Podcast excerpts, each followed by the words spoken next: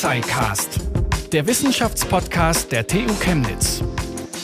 Hallo und herzlich willkommen bei einer neuen Folge des TuxiCasts. Und in dieser Ausgabe sitzen wir schon in einem, wie wir festgestellt haben, zwar sehr kleinen, aber sehr gemütlichen Büro. Und zwar dem Büro von Dr. Isabel Winkler aus der Professur Forschungsmethodik und Evaluation in der Psychologie. Hallo. Hallo. Schön, dass wir hier sein dürfen. Freut mich auch. Vor fast 20 Jahren, 1999 war es, haben Sie mit Ihrem Psychologiestudium in Chemnitz begonnen, richtig? Das stimmt, ja. Mittlerweile äh, lehren Sie mit Doktortitel selbst an der TU Chemnitz. Wie sieht es denn aus? Kam Ihnen die Zeit lang vor oder kurz vor? Rückblickend kam sie mir sehr lang vor. Ähm, und ich glaube auch, dass ich weiß, woran das liegt. Ähm, weil sehr viele Ereignisse passiert sind in der Zeit. Sehr, sehr viele, sowohl privat als auch beruflich, ähm, hat sich in der Zeit mein Leben sehr stark verändert. Also. Und ich stelle Ihnen die Frage ja auch nicht ganz, äh, nicht ganz ohne Grund, denn Ihre Forschungsarbeit, die beschäftigt sich ja mit der Zeit, beziehungsweise damit, wie diese subjektiv empfunden wird. Das stimmt, ja. Warum haben Sie sich denn damals, vielleicht um erstmal auf Chemnitz zurückzukommen, für ein Studium in Chemnitz entschieden? Also genau genommen ähm, wollte ich nach Leipzig, wollte gar nicht nach Chemnitz. Ähm, und, äh, Chemnitz ähm, hat äh, 98 zum ersten Mal ähm, Psychologie als Studienfach angeboten. Und ähm, da ist es so, dass man bevorzugt ähm, da studieren kann, wo die Eltern wohnen. Das war bei mir in der Nähe von Chemnitz und ich war sogar ganz enttäuscht, ähm, dass es dann nicht mehr Leipzig ist. Ähm, und habe schon überlegt, was ich mache. Und dann habe ich aber mich informiert ähm, bei der Studienberatung in Chemnitz, ob das jetzt auch wirklich ein guter Studiengang ist, ob das alles passt für mich. Und das hat mir sehr gut gefallen. Und ich habe es nicht bereut. was gefällt Ihnen hier? Also im Studium hat mir erstmal gefallen, dass es sehr, ein sehr sehr individuell. Es war keine Massenabfertigung. Ähm, der Studiengang war erst gerade im zweiten Jahr ähm, gelaufen und alles war relativ neu. Wenige Studenten waren nur da, die Dozenten und Professoren waren, hatten ähm, viel Zeit, ähm, mit, mit den Studenten zu sprechen. Ähm, war eine sehr schöne Atmosphäre damals oder es ist es vielleicht auch jetzt noch. Also zumindest in meinem Berufsleben ist es das noch. Für die Studenten hoffe ich, dass es auch noch so ist. Bestimmt. Ihr hm. Studiendasein, sage ich jetzt mal, und auch Ihr Berufsleben hat Sie jetzt nicht weit weg von der Heimat geführt, aber Ihre Wissenschaftskarriere hat Sie doch einige Male nach Übersee geführt, sage ich jetzt mal. Sie waren ja. mehrfach in den USA, und zwar in Kalifornien, in Florida und auch in New York. Mhm. War denn da nicht vielleicht die Verlockung, auch groß da zu leben? Oder warum ja. haben Sie sich entschieden, nicht dort zu bleiben? War sie, war sie schon. Aber, ähm, und ich habe auch mehrmals, zweimal, glaube ich, überlegt, ob es irgendwie möglich ist, ähm, zu bleiben. Aber ähm, letzten Endes, ähm, einerseits ähm, habe ich auch eine starke Bindung an den Heimatort empfunden. Ähm, so, sowohl zur Familie als auch äh, Partner und Freunde kommen von hier. Ähm, und dann gibt es schon in den USA ähm, aus meiner Sicht ein paar mehr Schwierigkeiten, als es äh, in Deutschland der Fall ist, ähm, was so das, das, Leben, also zumindest aus meiner Perspektive betrifft. Es ist schon schwieriger, seinen Lebensunterhalt zu verdienen. Zumindest habe ich es so gesehen. und auch äh, ja, die, das Sozialsystem finde ich schon, finde ich äh, in Deutschland erstmal, zumindest auf den ersten Blick, angenehmer. Also ich hätte es für eine Zeit vielleicht gemacht, aber dauerhaft hätte ich es mir nicht gut vorstellen können. Welchen Ort hätten Sie da als besonders reizvoll empfunden?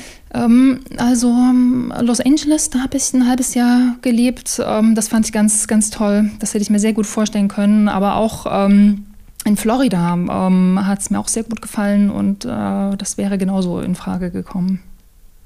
Kommen wir mal zu Ihrem Fachgebiet, sage ich mhm. jetzt mal, der Zeitforschung. Ab wann haben Sie denn angefangen, sich dafür zu interessieren? Mhm. Also, ähm, ich bin durch ähm, das Dissertationsprojekt, ähm, da bin ich damals an, also es war eine Möglichkeit, ähm, die ausgeschrieben wurde auf die ich mich beworben habe. Es war jetzt nicht ähm, ganz frei gewähltes Thema. Ähm, es war ein DFG-Projekt ähm, und da wurde eine Stelle angeboten, das hat sich ganz spannend angehört. Da ging es um Zeitwahrnehmung und Häufigkeitswahrnehmung. und ähm, das hat mir sehr gut gefallen, das Thema. Die Häufigkeitswahrnehmung habe ich dann ähm, dann später ähm, nach, der, nach der Promotion fallen lassen. Das fand ich nicht ganz so spannend, aber die Zeitwahrnehmung hat mir sehr gut gefallen. Also mich dann ähm, gleich interessiert, wie Menschen Zeit empfinden, wann die Zeit schnell vergeht, wann sie kurz vergeht, wie sie mit Zeit generell umgehen. Was ist denn, da muss ich jetzt nochmal ganz blöd nachfragen, was ist nun genau der Unterschied eigentlich? Häufigkeitswahrnehmung, Zeitwahrnehmung, hängt das auch nicht irgendwie vielleicht auch zusammen? Das hängt auch zusammen. Darum ging es im, ähm, im äh, Dissertation, meiner Dissertation. Ähm, Oh, da haben wir in mehreren Studien, äh, also wie gesagt in dem DFG-Projekt zeigen können, dass äh, in bestimmten Situationen ähm, Häufigkeit und Zeitwahrnehmung zusammenhängen und dass es auch passieren kann, dass äh, Menschen da Urteilsfehler begehen, dass sie sich beispielsweise, wenn Dinge häufiger passieren, sie einschätzen, dass die Zeit die sie ähm, so eine bestimmte Sache, zum Beispiel eine Person, ähm, gesehen haben, überschätzen, obwohl es eben vielleicht gar nicht der Fall war. Und auch umgekehrt, dass es so sein kann, dass ähm, wenn ähm, die, die, Zeitdauer länger war, sie die Häufigkeit, ähm, eine Person oder einen Gegenstand gesehen zu haben, ähm, äh, als häufiger eben empfinden. Also diese Variablen können zusammenhängen, Häufigkeit und Zeit unter bestimmten Umständen. Und was macht dann die, die Zeit zu dem interessanteren Forschungsobjekt? Hm. Das ist, das ist schwer zu beantworten. Da bin ich jetzt überrascht über die Frage. Ähm, ein Sprichwort sagt ja, die Zeit vergeht am schnellsten, wenn man Spaß hat. Stimmt das wirklich? Vielleicht ist das, das ja auch ein Grund dafür. Vielleicht ist es das auch, genau. Ähm, ja, also das, das stimmt. Das ist wirklich ein ganz, äh, ganz dominanter Faktor. Ich würde sagen, das ist der stärkste. Und das ist auch etwas, worauf sich jetzt ähm, gerade meine, meine Forschung im Aktuellen ähm, stark darauf ausrichtet. Eigentlich auf genau diese Sache, die Sie da gerade nennen. Ähm, wenn man in die Modelle der Zeitwahrnehmung reinschaut, ähm, findet man diesen, diesen Faktor Spaß gar nicht so. Der, der steht da gar nicht drin. Das, äh, man sieht zwar, dass zum Beispiel Erregung, also Aktivierung, Arousal genannt, ähm, Einfluss hat auf die Zeitwahrnehmung und Aufmerksamkeit, aber Spaß an sich, wie viel Spaß man empfindet, ähm, ist gar nicht enthalten. Und was wir jetzt gerade versuchen zu zeigen, ist, dass das ein Faktor ist. Ähm, wir finden immer wieder in der Forschung, wenn wir die Personen fragen, auch wie viel Spaß hat diese, dieses Experiment Experiment gemacht, zum Beispiel, dass das eigentlich der dominanteste Faktor ist, äh, das Spaßempfinden. Und jetzt gucken wir, ähm, wie man das noch in die Modelle integrieren kann. Wie misst man denn Spaß eigentlich?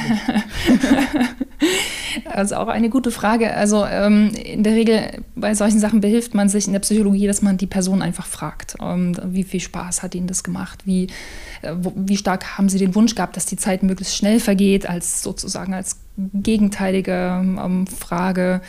Ähm, aber vielleicht gibt es auch noch andere Möglichkeiten, Spaß ähm, zu, zu, messen. Wahrscheinlich, wenn Sie Neuropsychologen fragen würden, würden die irgendein Hirnareal zeigen können, äh, vielleicht die Amygdala oder ähm, wo man Spaß, Spaßempfinden nachweisen kann oder irgendwelche peripherphysiologischen Maße, ähm, die darauf hindeuten können, Hautleitfähigkeit, was auch immer. Da kenne ich mich nicht so gut aus. Wir fragen einfach die, die Person.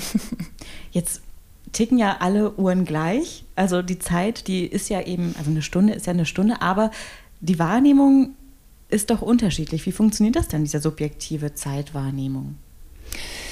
Ähm, also ähm, was, was sehr interessant ist, finde ich, sind ähm, Situationsvariablen. Also es gibt sicherlich auch Personenvariablen, ähm, weil, sie, weil, sie, sagen, die Uhren ticken nicht alle gleich.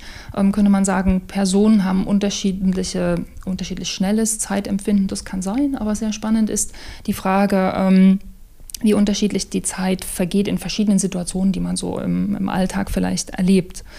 Und ähm, wie schon gesagt, die Modelle, die, also sehr prominente Modelle, die jetzt ähm, existieren in der, in der Literatur, da sind es meist zwei Faktoren, auf die abgehoben wird, ähm, nämlich die, die Aktivierung, die jemand empfindet, Arousal genannt. Ähm, das kann einerseits eine, eine körperliche Erregung sein, beispielsweise durch Anstrengung, ähm, wenn man jetzt äh, die Treppen steigt äh, mit schweren Einkaufstüten, äh, steigt das Arousal und die, das Zeitempfinden wird länger. Also wir denken, oh, das dauert jetzt aber eine Ewigkeit, ähm, diese Treppen zu bewältigen.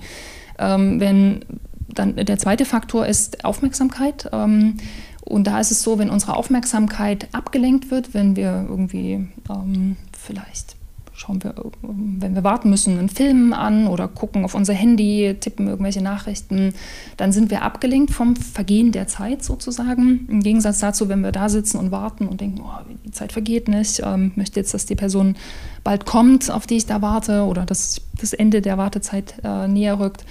Ähm, dann kommt uns die Zeit lang vor, wenn wir also auf die Zeit achten. Wenn wir abgelenkt sind, kommt uns die Zeit kurz vor. Das sind so die zwei ähm, dominanten Faktoren, die das Zeitempfinden beeinflussen. Könnte Ihnen aber noch, können, kann Ihnen noch mehr dazu erklären, wenn gerne. Sie, wenn, wenn Sie das gerne. wollen. Ähm, also die, es gibt verschiedene, verschiedene Modelle, ähm, die sich so etabliert haben. Ähm, einerseits muss man auch unbedingt unterscheiden, ähm, bezieht man die Frage jetzt auf prospektives Zeitempfinden, das heißt Zeitempfinden im Hier und Jetzt, also wie schnell vergeht die Zeit zum Beispiel, während wir jetzt reden, im Gespräch sind. Ähm, eine andere Frage ist, wenn man äh, retrospektiv schaut, wie die Zeit vergeht, das heißt, wenn ich Sie frage, ähm, was würden Sie sagen, wie schnell ist die Zeit in der letzten Woche für Sie vergangen versus in der Woche noch davor, vielleicht waren sie in einer Woche im Urlaub, in der anderen haben sie wieder gearbeitet. Ähm, das ist retrospektiv, ähm, also in der Vergangenheit ähm, betrachtet. Und da gibt es ganz also verschiedene Modelle, die dafür angewendet werden. Wenn Sie aber nach dem momentanen Zeitempfinden fragen, also prospektiv, dann würde ich Ihnen sagen, die prominentesten Modelle oder die am bestgestütztesten Modelle sind Taktgebermodelle. Das heißt, die gehen davon aus, dass es ähm, irgendwo in uns eine innere Uhr gibt. Die ist noch nicht wirklich gefunden worden. Ähm, äh, gibt es aber auch viele Untersuchungen dafür, dazu, wo diese Uhr ähm, zu finden ist. Ähm, aber ähm, da wird gesagt, es gibt die innere Uhr, die mit einer bestimmten Geschwindigkeit Takte ausgibt. Und wir zählen diese Takte für, für die Periode, die wir schätzen sollen. Ähm, und wenn äh, man ähm, durch etwas, zum Beispiel körperliche Anstrengungen oder Emotionen aufgeregt ist oder ähm, aktiviert ist, dann würde man sagen, taktet diese innere Uhr schneller. Das heißt, mehr Pulse, mehr Takte werden ausgegeben in derselben Zeit und wir, ähm, wenn wir Zeit schätzen wollen, messen sozusagen die Takte in einer bestimmten Zeit, in einer Minute zum Beispiel, und vergleichen sie mit einer Anzahl, die wir gespeichert haben ähm, im Gedächtnis schon, wo wir wissen, aha, so fühlt sich eine Minute an, das hat so und so viele Takte, war das jetzt länger oder kürzer? Und dann können wir sagen, aha, hm, hat es jetzt länger angefühlt, also mehr als eine Minute beispielsweise, weil ich vielleicht Treppen gestiegen bin, oh, boah, das hat also lang gedauert. Ähm, wenn man hingegen abgelenkt ist, wenn man sich also mit was vielleicht angenehm beschäftigt, ähm, nicht auf die Zeit achtet, dann würde man sagen, gehen Takte verloren. Ähm, die werden also nicht ähm, registriert ähm, und die Zeit kommt einem kürzer vor, wenn man, wenn man sozusagen die Takte dann auszählt. Das sind so die zwei Faktoren, wie man relativ schnell anschaulich prospektive Zeitwahrnehmung, Zeitempfinden im Hier und Jetzt beschreiben kann. Jetzt erlernt man ja als Kind dann doch irgendwann mal die Uhr zu lesen und überhaupt Zeit kennen, aber lernt man als Kind dann auch, oder muss man, vielleicht anders gefragt, muss man als Kind dann auch erstmal lernen, Zeit wahrzunehmen? Also entwickelt man diese innere Uhr erst? Also ich denke, wir haben, wir werden schon geboren mit der Fähigkeit, prinzipiell Zeit schätzen oder Zeit wahrnehmen zu können. Das sieht man daran, dass es Studien gibt, ähm, die wir auch nicht selber gemacht haben, aber die, die viele Studien, die publiziert wurden, ähm, mit kleinen Kindern schon ähm, oder auch mit Tieren zum Beispiel, die Unterschiede in Dauern äh, registrieren können. Das heißt also, da haben wir, da haben wir eine Fähigkeit, die wir mitbekommen, ähm, Zeit wahrzunehmen und Unterschiede festzustellen. Aber was natürlich eine Minute bedeutet zum Beispiel oder eine halbe Minute oder was ähm, lange, eine lange Zeitdauer ist, die ich vielleicht noch also die ich warten sollte oder wo ich sagen sollte, jetzt ähm, höre ich aber auf zu warten, jetzt gehe ich, jetzt reicht es mir. Ähm, das ist etwas, was, was wir lernen müssen.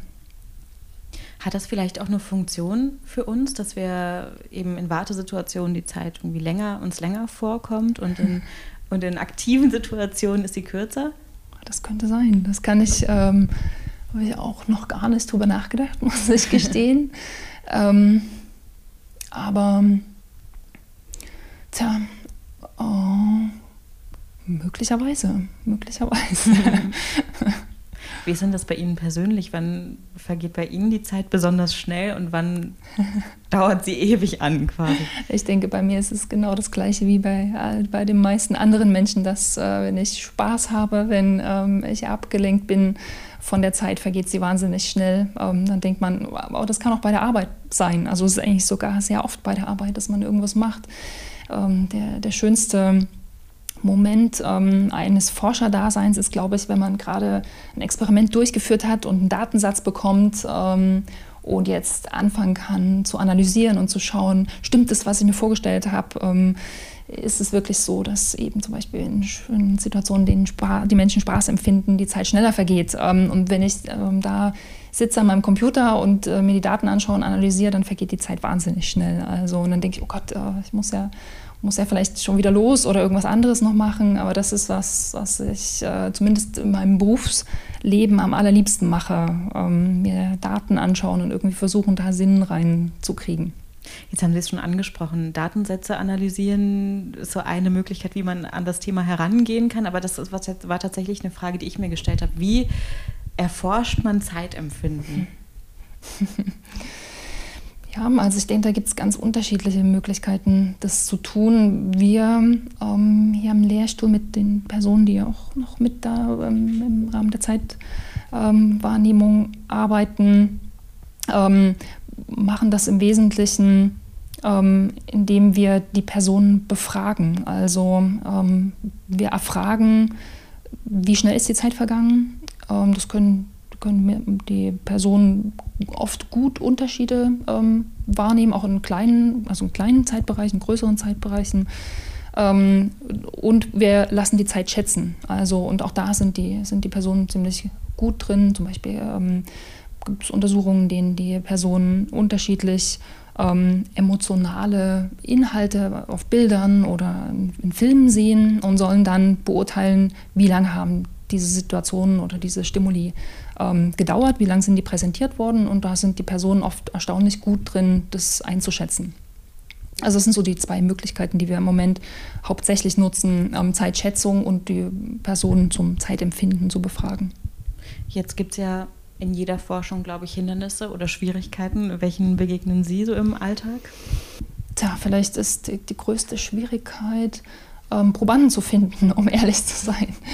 Ähm, wir haben zwar, also was immer die optimale Quelle ist, ist äh, sind unsere Psychologiestudenten, weil die aus unterschiedlichen Motivationsgründen, einerseits weil sie es äh, weil sie Forschungsstunden, also Versuchspersonenstunden nennt sich das, brauchen für ihr Studium. Andererseits, weil sie natürlich auch wissen, ähm, dass Wissenschaft äh, nur, nur gut gemacht werden kann, wenn es freiwillige Teilnehmer gibt. Ähm, also über die ähm, Psychologiestudierenden oder andere Studierenden bekommt man äh, oft seine Probanden, aber wenn man andere Zielgruppen haben möchte in seinen Studien, was natürlich auch oft wünschenswert ist, äh, weil diese, die Studierenden sind schon ein spezielles Klientel natürlich, ähm, äh, dann, dann ist das eine große Schwierigkeit. Also ähm, vielleicht so die, die größte, an die ich im Moment denken kann. Ne? Ähm, das sieht vielleicht auch nochmal anders aus bei anderen Forschungsgebieten. Man da zur Aggression oder ähm, Vorurteilen forscht, ähm, werden da wahrscheinlich andere Schwierigkeiten genannt. Aber ich als äh, letzten Endes Kognitionspsychologe oder der, jemand, der in der, eher in der Grundlagenforschung ähm, arbeitet, ähm, habe diese Schwierigkeiten nicht. Ähm. Gibt es irgendwas, was der perfekte Proband oder die perfekte Probandin bei ihrer Forschung mitbringen muss? Sie sollte naiv sein. Das wäre, glaube ich, das das Beste, ähm, dass sie sich einlässt auf das, was gerade passiert und aus dem Bauch heraus ähm, ihre Antworten gibt und nicht versucht ähm, herauszufinden, was, was man vielleicht erforschen will und, äh, oder perfekte Zeitschätzungen abgeben möchte oder die Hypothesen stützen, sondern einfach genau das tut, was äh, wirklich dem Bauchgefühl entspricht in dem Moment. Und da stelle ich mir wieder eine Schwierigkeit vor, wenn vor allem Studierende als Probanden mitarbeiten, weil ich mir vorstellen kann, dass die dann natürlich ein besonderes Interesse daran haben, auch äh, irgendwie ein gutes Ergebnis abzuliefern, ja, wenn man es gut nennen kann. Das kann sein, genau. Also das ist, das könnte eine Schwierigkeit sein, obwohl auch die Studenten natürlich nicht. Ähm, die haben natürlich auch ihre, ihren Zeitdruck und ähm, empfinden Langeweile manchmal bei, bei diesen Experimenten. Ähm, das hat sicher auch seine Grenzen, ne? aber die, die meisten Psychologiestudenten, würde ich sagen, arbeiten da schon sehr gut mit ähm, und, und wollen die Forschung unterstützen. Ähm, genau. Wie hat sich denn die Wissenschaft bis zu ihrer Arbeit das Zeitempfinden erklärt? Was gab es da vorher für Ansätze? Ähm, also das, das Modell, was ich Ihnen beschrieben habe, ähm, das ist nicht, das habe nicht ich entwickelt, ähm, sondern das gibt es schon in der Forschung. Ähm, das heißt, das, was ich beschrieben habe, ähm, ist schon das, äh, der, der Status der, der Erkenntnis gewesen. Ähm, und wie es als, Forschung, also als Forscher in meisten Fällen so ist, äh, geht man eher kleinschrittig vor. Also ähm, man schaut, was, was gibt es denn schon, was ist publiziert worden, stimmt es so, gibt es da vielleicht Unstimmigkeiten. Ähm, Gerade weil ich viele Experimente in dem ähm, DFG-Projekt äh, durchgeführt habe, habe ich bestimmte Dinge gesehen, ähm, wie zum Beispiel das ähm, Aufmerksamkeitsprozess oder Langeweile sehr starken Einfluss haben auf das Zeitempfinden und denke daher, ähm, dass tatsächlich der Faktor Spaß, also wenn man im Experiment Spaß hat, einen sehr großen Einfluss hat. Ähm, und dann kann man schauen, naja, Spaß gibt es so nicht in den Modellen, ähm, kann ich jetzt schauen, wie kann man das ergänzen, wie kann man das erweitern? Oder eine aktuelle, relativ aktuelle Studie, die wir publiziert haben, da ging es um den Alterseffekt der Zeitwahrnehmung.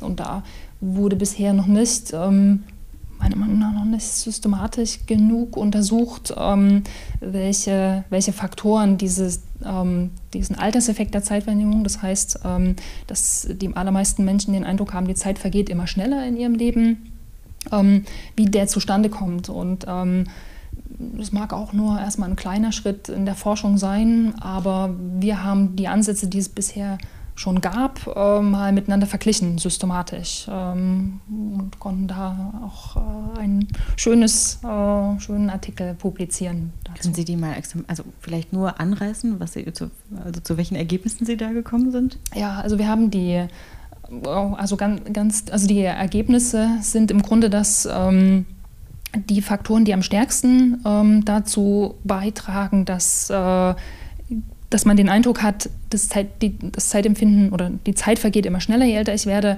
ist ähm, zum einen Zeitdruck, äh, zum anderen das Ausmaß von Routinen, die wir in unserem Alltag haben. Also je mehr Routinen, je routinierter unser Leben ist, desto schneller scheint die Zeit zu vergehen für die, für die Personen. Je mehr Zeitdruck sie haben, desto schneller scheint die Zeit zu vergehen.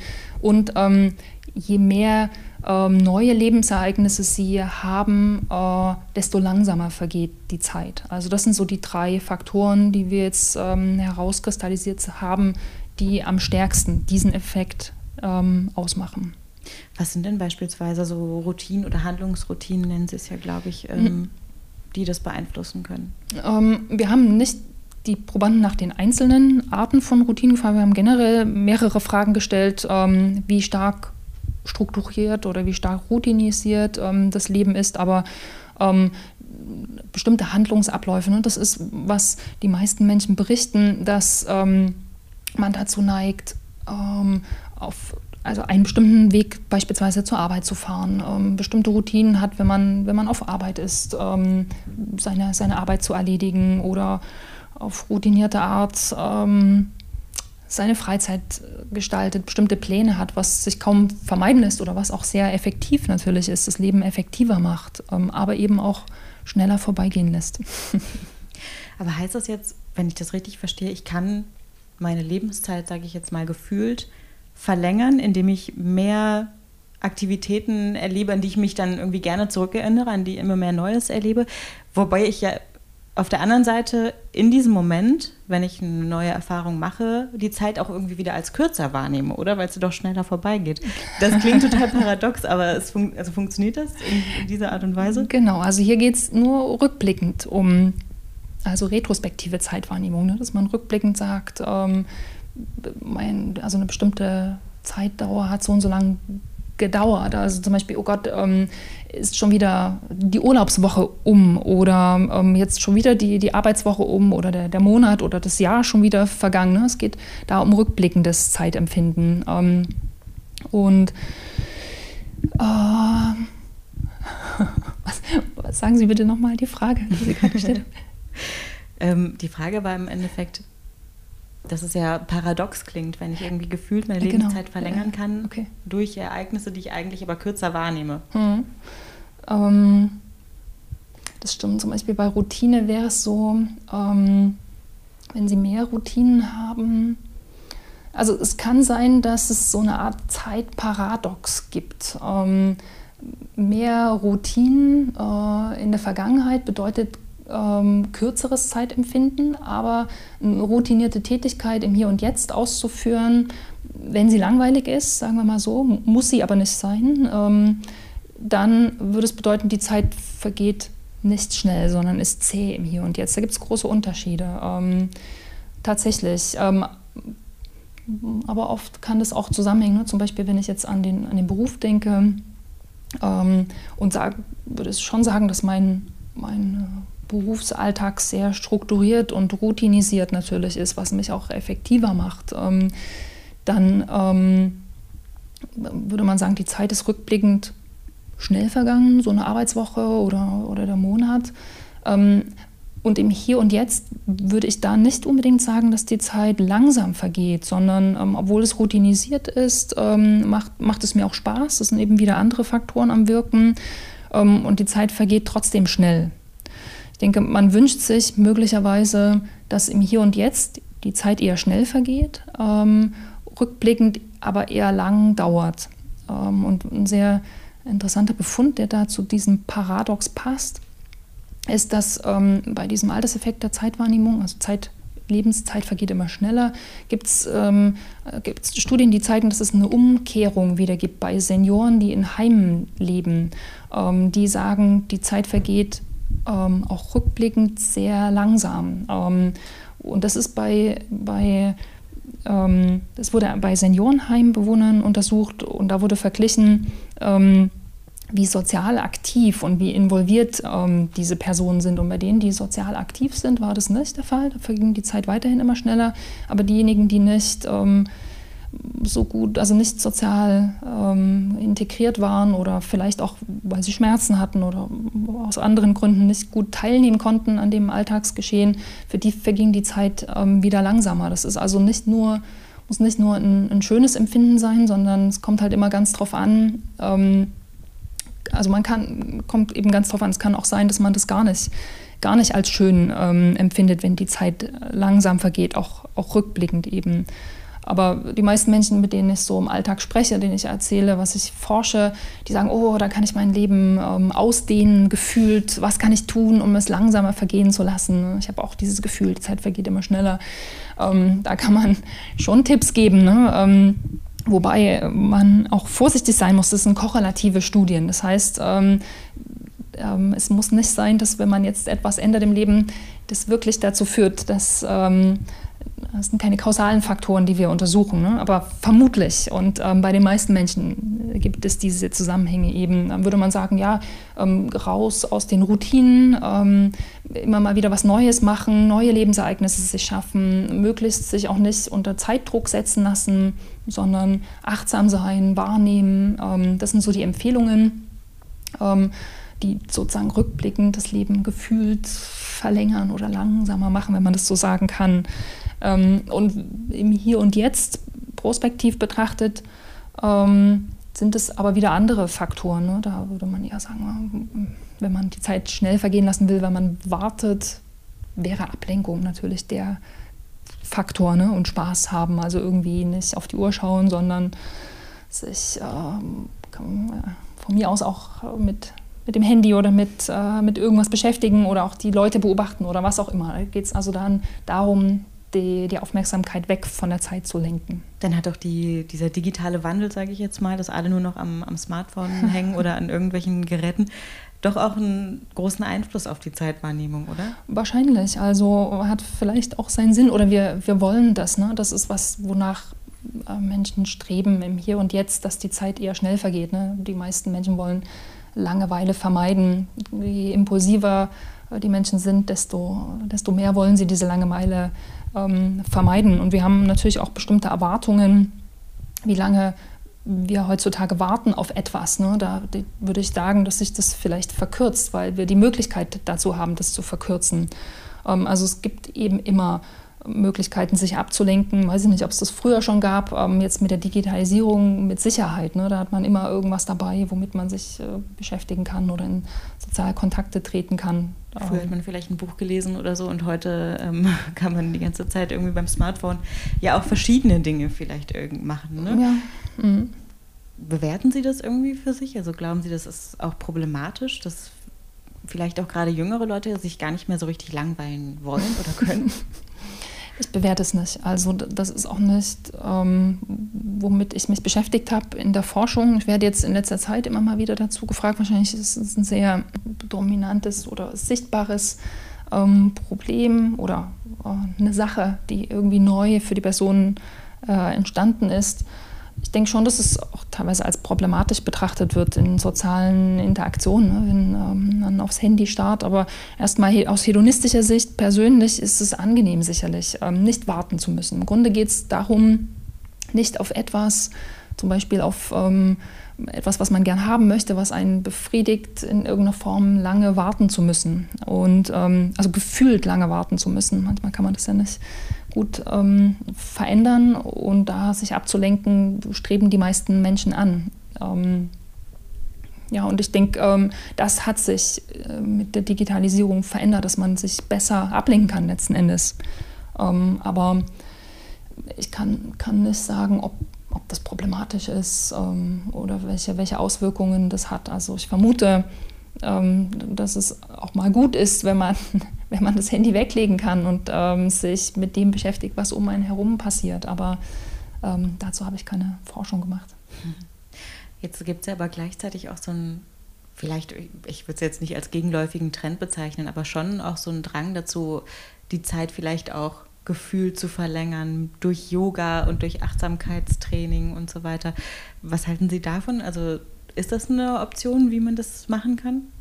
Ich denke schon. Also ähm, das äh, Interessante ist, dass bei uns am Lehrstuhl ähm, wir, ähm, wir haben verschiedene ähm, Forschungsschwerpunkte bei uns am Lehrstuhl. Da bündeln sich verschiedene Dinge.